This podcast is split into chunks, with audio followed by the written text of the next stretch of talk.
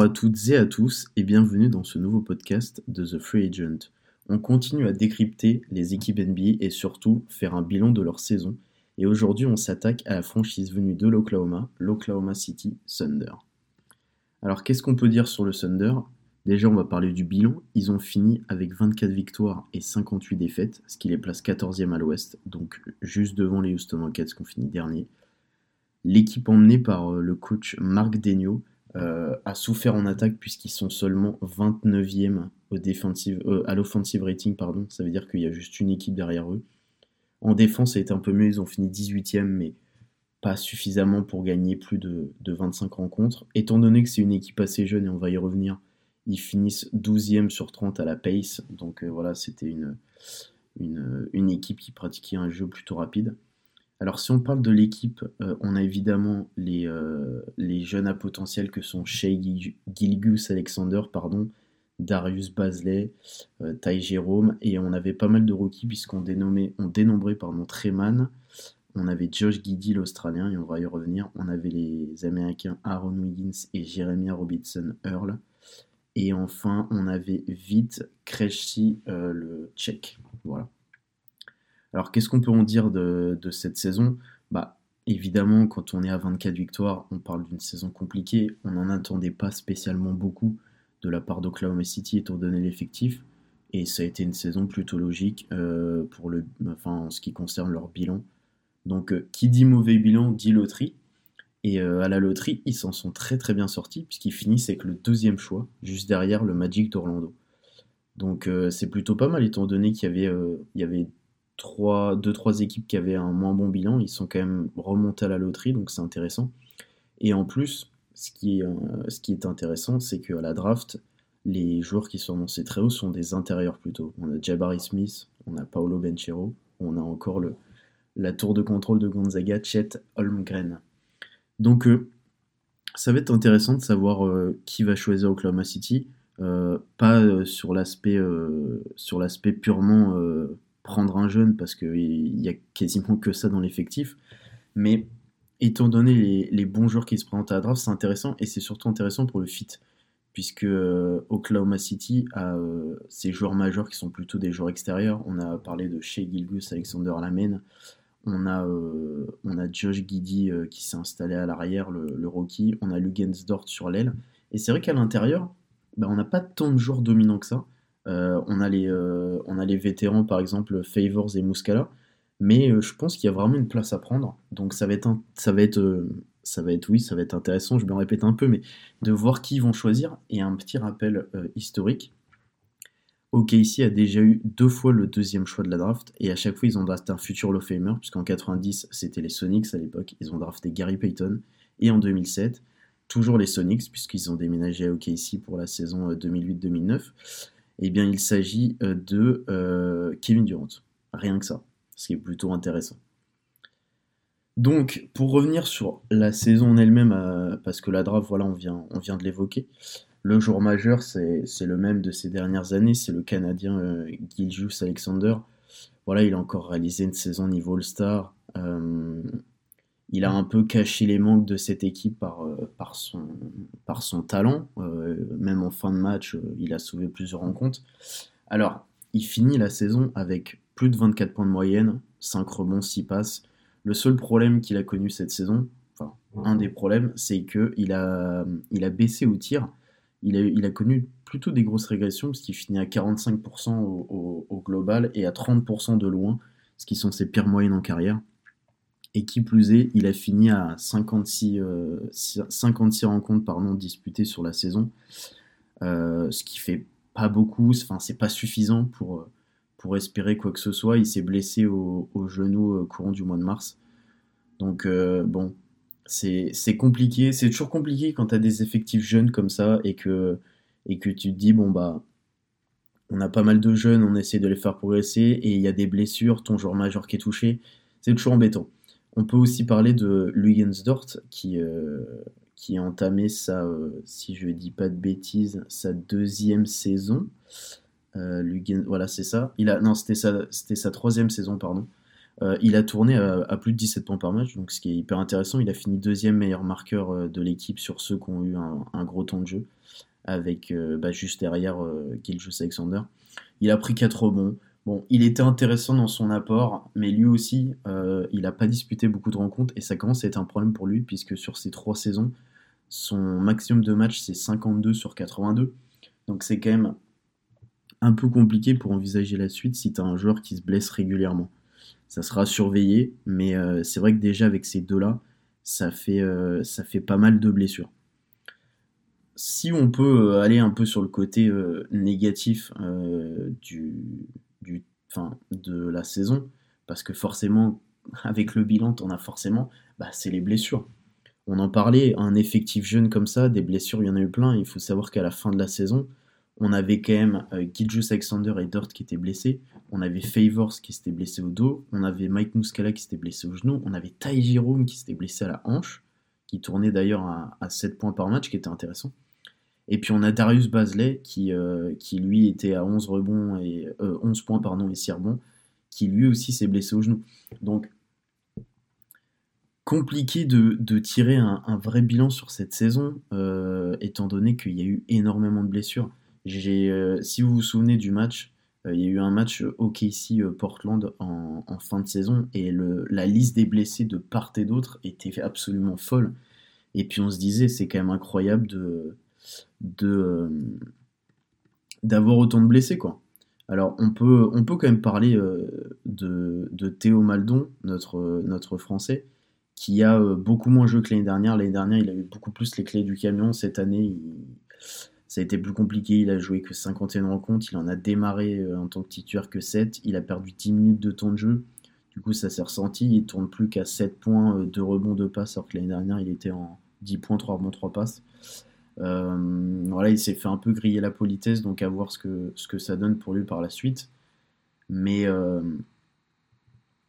c'est compliqué, puisque avec tous ces blessés, euh, euh, c'est difficile d'envisager la suite parce que on, connaît OKC, on les a surnommés euh, l'équipe tour de draft avec tous les, tous les pics que Sam Presti a récupéré à droite à gauche et il a complètement cassé l'effectif pour appuyer sur le bouton rebuild après le départ de, Westbrook et le départ de Chris Paul.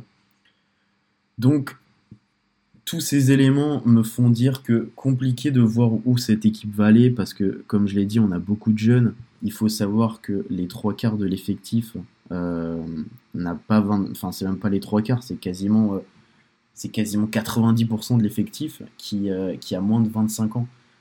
Donc on peut se dire bon bah on, va les laisser progresser, sauf que là ils ont été minés par les blessures cette année, à voir ce que ça donne l'année prochaine. Et puis surtout, bah, si tu que des, choix de draft, euh, tu peux les échanger, c'est pas du tout interdit, mais, euh, mais compliqué. Parce que plus tu as des choix de draft, plus c'est compliqué d'avoir une bonne contrepartie en retour, parce que les équipes en face vont forcément se dire, bon bah, on va aller chercher euh, un maximum de pics de draft de cette équipe. Et du coup, tu es obligé de t'en séparer. Et à la base, ce qui était une plutôt bonne idée de récupérer un pas de tour de draft, ça s'est pas avéré si incroyable que ça parce qu'il n'y a pas vraiment de beaucoup de joueurs qui ont explosé dans cette équipe et vu tous les jeunes qu'il y a, ça va commencer à poser problème. Pourquoi? Si le niveau monte pas, bah, au bout d'un moment, les, fans vont s'impatienter et puis même la direction va s'impatienter, donc il va y avoir des trades, donc tu vas casser la, continuité. Et puis surtout au niveau des salaires. Parce qu'au bout d'un moment, euh, les, contrats rookies euh, sont, des, euh, sont des contrats en 2 plus 2, donc euh, les, deux contrats garantis et les deux contrats en, option équipe. Mais après, il faut les payer, les joueurs. Et plus ils sont draftés, plus ils sont candidats à une grosse prolongation, et tu peux pas prolonger tout le monde. Donc il va falloir se poser des, des questions. Cette année, ça va pas encore être le cas, mais on va y revenir. Mais voir cette équipe qui progresse pas beaucoup, avec énormément de jeunes qui ont pour certains du mal à se faire leur place, ça, ça va poser des vraies questions. Et c'est là où on revient à la loterie. C'est que si euh, avec, le deuxième choix, enfin, avec le deuxième choix de la draft, là il faut taper fort. C'est-à-dire que dans les trois euh, entre guillemets intérieurs qui sont titulaires, il faut aller en chercher un et espérer que, que ce soit un game changer et que ce soit enfin le rookie qui, euh, couplé aux efforts de, Dort, de Giljus Alexander et de Guidi, euh, relance un peu la dynamique parce que là, oui, il y a les blessures, mais il n'y aura pas des blessures tous les ans. il va falloir un moment que cette équipe progresse. Alors cette année, ça risque d'être encore difficile. On ne va pas imaginer une saison à 40 victoires, ça on est bien d'accord. Mais euh, il va falloir quand même, euh, enfin, il va falloir quand même drafter intelligemment, puisque euh, OKC c'est un petit marché et ils pourront pas signer des énormes agents libres à l'avenir. Si on peut continuer sur une note un peu plus positive, on va parler de Josh Giddy, joueur venu d'Australie, sixième choix de la draft l'année dernière. Bon, ça a été un des grands soleils de cette saison. Euh, il, finit avec des moyennes qui sont tout à fait honorables pour un rookie. Il finit avec 12 points, 8 rebonds et plus de 6 passes de moyenne. Donc, ce de stats qui, déjà, si on la prend euh, de manière brute, montre un côté un peu all-around. C'est-à-dire qu'on voit que, le joueur est capable de marquer, il peut, euh, s'activer au rebond, il peut participer et créer, entre guillemets, un peu pour son équipe. Alors, il a apporté beaucoup de fraîcheur, ce joueur, parce que ce qu'il faut quand même savoir, c'est qu'il a réalisé 4 triples-doubles dans la saison. Ce qui est quand même pas mal pour un rookie. Il n'y en a pas tant que ça qui peuvent s'en targuer. Et, donc, ces triples-doubles, les triples-doubles, on le sait, c'est la définition même euh, de savoir à peu près tout faire. Et pour le coup, on a souvenir de ce, de ce triple-double au Madison Square Garden le 14 février, où euh, Josh Giddy finit avec 28 points, 12 passes et 11 rebonds. Et des matchs comme ça, il y en a eu plusieurs, mais celui-là était vraiment marquant parce que c'est à New York, et puis, euh, et puis que ça a toujours plus de résonance. Donc voilà, en plus, il s'est installé à un poste qui n'était pas forcément hyper, euh, hyper fourni euh, chez, les, chez le Thunder, pardon. Puisqu'il y a, il y a Shai qui a pris la main et qui peut évoluer parfois en deux. et on a Dort qui est plus un ailier, même si il n'est pas forcément très très grand. Mais en tout cas, ça fait une traction arrière qui est plutôt intéressante avec les trois qui, se complètent assez bien. Et puis, euh, voilà, c'est un, truc sur lequel il faut bosser pour la suite. Je pense qu'il faut de la continuité. Et, euh, et là, c'est intéressant ce qu'on a vu en tout cas de Guidi. Bon, le seul problème, c'est son tir à 3 points. Il est qu'à 26%. Mais c'est toujours pareil, c'est un rookie. Il a une saison, il a totalement le temps de s'améliorer enfin, rappelez-vous pour les plus anciens de Jason Kidd qui au début de carrière était pas spécialement un gros shooter et à la fin de sa carrière il était quand même sûr derrière l'arc. Des joueurs, euh, même LeBron, LeBron c'est pas un shooter à la base. Alors je ne compare pas les joueurs, mais c'est pour dire que tout est encore possible. Il n'y a qu'une saison de fête, mais ça peut devenir vite problématique parce que le tien à 3 points c'est quand même la condition sine qua non pour réussir dans cette ligue, euh, dans cette ligue du 3 points outrance qui a été amenée par les Warriors il va falloir à un moment donné que, que Guidi euh, devienne à peu près sûr euh, derrière l'arc. Alors il a le temps de progresser, mais c'est entre guillemets un des seuls trucs qu'on peut lui reprocher, puisque sinon il a quand même fait une saison qui est, euh, quand même tout à fait honorable. Donc ça nous amène du coup à l'été. Qu'est-ce qui va se passer à l'été à OKC Je pense qu'il va pas se passer grand-chose. il va y avoir la, la, draft dont on a parlé, mais il va y avoir plusieurs préoccupations. Donc il va falloir, euh, il va falloir que l'équipe soit bien constituée. Je m'explique. Euh, le plus vieux joueur de cette équipe, c'est Mike Muscala, suivi de Derek Favors. Ils ont 31 ans. Enfin, ils vont les avoir là au mois de juillet. C'est des vétérans. Et des vétérans, on sait que dans une équipe, surtout jeune, c'est quelque chose qui est hyper important pour, euh, pour transmettre. Et il va falloir à un moment donné que cette équipe se, se bâtissent autour de vétérans aussi, parce que tu peux pas avoir euh, deux vétérans et que des jeunes et espérer aller loin, c'est pas possible. Pour l'instant, c'est pas gênant, mais déjà dès cet été, euh, Oklahoma City peut, peut, réfléchir à des, à des vétérans qui peuvent, euh, à qui ils peuvent donner un contrat plutôt sympa, parce qu'avec tous les jeunes, tu as forcément des petits contrats, parce que les contrats rookies sont jamais très élevés. Et comme ils vont pas tous être prolongés et qu'il y en a plein qui viennent d'arriver, tu vas avoir de l'argent, entre guillemets. Donc pourquoi pas euh, parier sur un ou deux vétérans euh, qui peuvent être intéressants, surtout sur les postes extérieurs, parce que du coup Favors Muscala dans la raquette c'est suffisant. Mais c'est vrai que sur les zones extérieures, on n'a pas, euh, de vétérans en fait, tout simplement. On regarde à la main, le plus vieux c'est Gilchus Alexander. Sur le poste arrière, le plus, vieux c'est Andrew, pardon, c'est Ty Jérôme qui est en troisième saison. Euh, c'est pareil. Le, plus âgé, il est né en 94, c'est Kenrick Williams. Il va falloir des vétérans sur les postes extérieurs, ça c'est clair et net. Et euh, à voir ce qu'ils peuvent, ce peuvent recruter. Et surtout, bah, ça va être les blessures, parce que là, on, l'a dit plusieurs fois depuis le début de ce podcast, euh, OKC a connu une saison avec beaucoup de blessures, euh, en plus sur des joueurs importants. Euh, il va falloir que tout le monde se remette. Il va falloir que tout le monde se remette, parce que si les, bilans, enfin les, saisons vont être compliquées dans les, dans les années à venir, ça c'est clair pour une équipe comme ça, euh, très jeune, tu peux pas euh, d'un coup d'un seul faire une folie, surtout à l'ouest, ça va être très compliqué.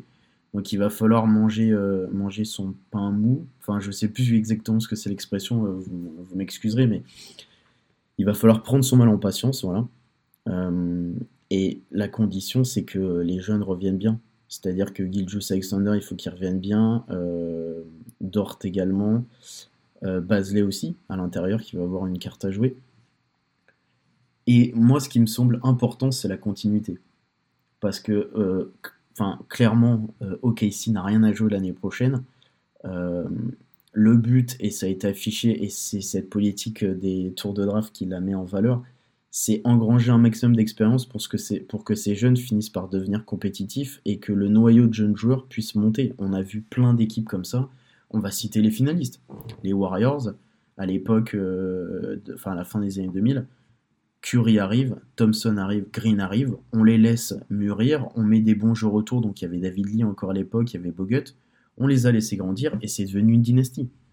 Euh, Boston c'est pareil, Boston la phase de transition post, euh, post euh, Doc Rivers, Paul Pierce, Rajon Rondo, Ray Allen, Kevin Garnett, on a drafté des jeunes, on a, on a drafté Smart, on a drafté Jalen Brown, on a, on a drafté pardon, Jason Tatum, et on les, on les a fait patienter. Et il y a eu des discussions en plus. Rappelons-nous, même encore cette saison, ouais, le duo Brown-Tatum, ça va peut-être rien faire, etc. Et ça va en finale. Donc deux bons exemples qui peuvent donner de l'espoir au KC sur le fait euh, de bien faire grandir leurs jeunes. Et ils sont, ils sont coutumiers du fait, ils ont déjà réussi. Rappelons-nous de la, triplette Arden durant Westbrook qui a fait saliver plus d'une personne sur le papier, qui a jamais exploré, euh, exploité par, pardon, son principe, enfin son potentiel max. Donc ils savent bien drafter et ils savent faire grandir leurs joueurs. Alors il va falloir que, il va falloir être patient, ça c'est sûr, mais il va falloir miser sur la continuité pour moi. Euh, sauf quand euh, les contrats vont obliger à faire des choix, mais pour la saison prochaine, il faut conforter ces jeunes, il faut leur donner encore plus de responsabilités, il faut les faire grandir, il faut les accompagner, et il va falloir des vétérans pour les guider dans les moments importants. Ça me paraît clair.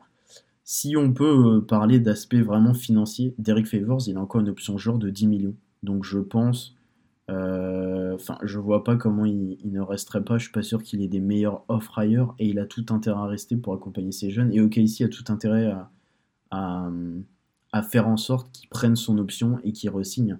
Parce que 10 millions, c'est pas énorme. Et sûrement bien pour le jour que c'est, il aura sans doute pas plus. Donc euh, voilà, il va y avoir quelques rookies euh, en fin de contrat euh, qu'il va falloir resigner. On sait que, on sait que Shea Gilius Alexander, il, il, a, il a déjà re-signé, enfin il a déjà sa prolongation qui va s'activer dès l'année prochaine. Il passe de 5 millions à, à 30 millions la saison. Donc voilà, on va avoir, euh, on va avoir des joueurs comme euh, Pokusevski, pardon, qu'il va falloir, euh, va falloir prolonger. Tout ça, c'est des options équipes. On va avoir Darius Basley, Ty Jerome qui vont être en dernière année de contrat l'année prochaine, qu'il va falloir sûrement repayer et un peu plus. Donc voilà, il va falloir, falloir faire les bons choix du côté de Casey. Il n'y a rien de pressé. on fait grandir les jeunes on essaie de recruter des vétérans intelligemment pour, euh, les faire grandir. On a de l'argent, on essaie de pas trop dilapider non plus, parce que c'est pas nécessaire euh, sur des contrats qui peuvent devenir toxiques, étant donné qu'ils n'ont rien à jouer. Donc ça va être intéressant de voir ce que va donner cette équipe de Casey à l'avenir. Euh, combien de temps ça va prendre leur process? Est-ce que le process va déjà arriver à son terme? Parce qu'on a vu plein d'équipes comme Philly où le process n'a pas vraiment terminé puisqu'il a été cassé en vol. Donc il va falloir être intelligent, mais je pense que cette équipe a de belles choses à nous montrer euh, dans le futur. Et euh, l'année prochaine, euh, on surveillera les Josh Giddy, on surveillera Giljus Alexander, on surveillera le, le joueur qui va être drafté, puisqu'on va pas l'oublier, il, y en aura un, ça sera, comme on a dit, soit Jabari Smith, soit Paolo Benchero ou soit Chet Holmgren. Donc voilà, on va voir qui ils prennent, mais il va falloir être patient pour les fans de l'Oklahoma, mais je, ne vous apprends rien ici et miser sur les continuités. Voilà, c'est le plus important. Donc je vous remercie de m'avoir écouté, j'espère que vous avez passé un bon moment en ma compagnie pour ces, pour ces 20 minutes sur le, sur le bilan du Thunder. Donc je vous dis à très vite pour un nouveau podcast sur The Free Agent sur les bilans de saison. Et, et retrouvez-nous sur le site pour, pour les previews écrites cette fois réalisées sur les bilans de fin de saison.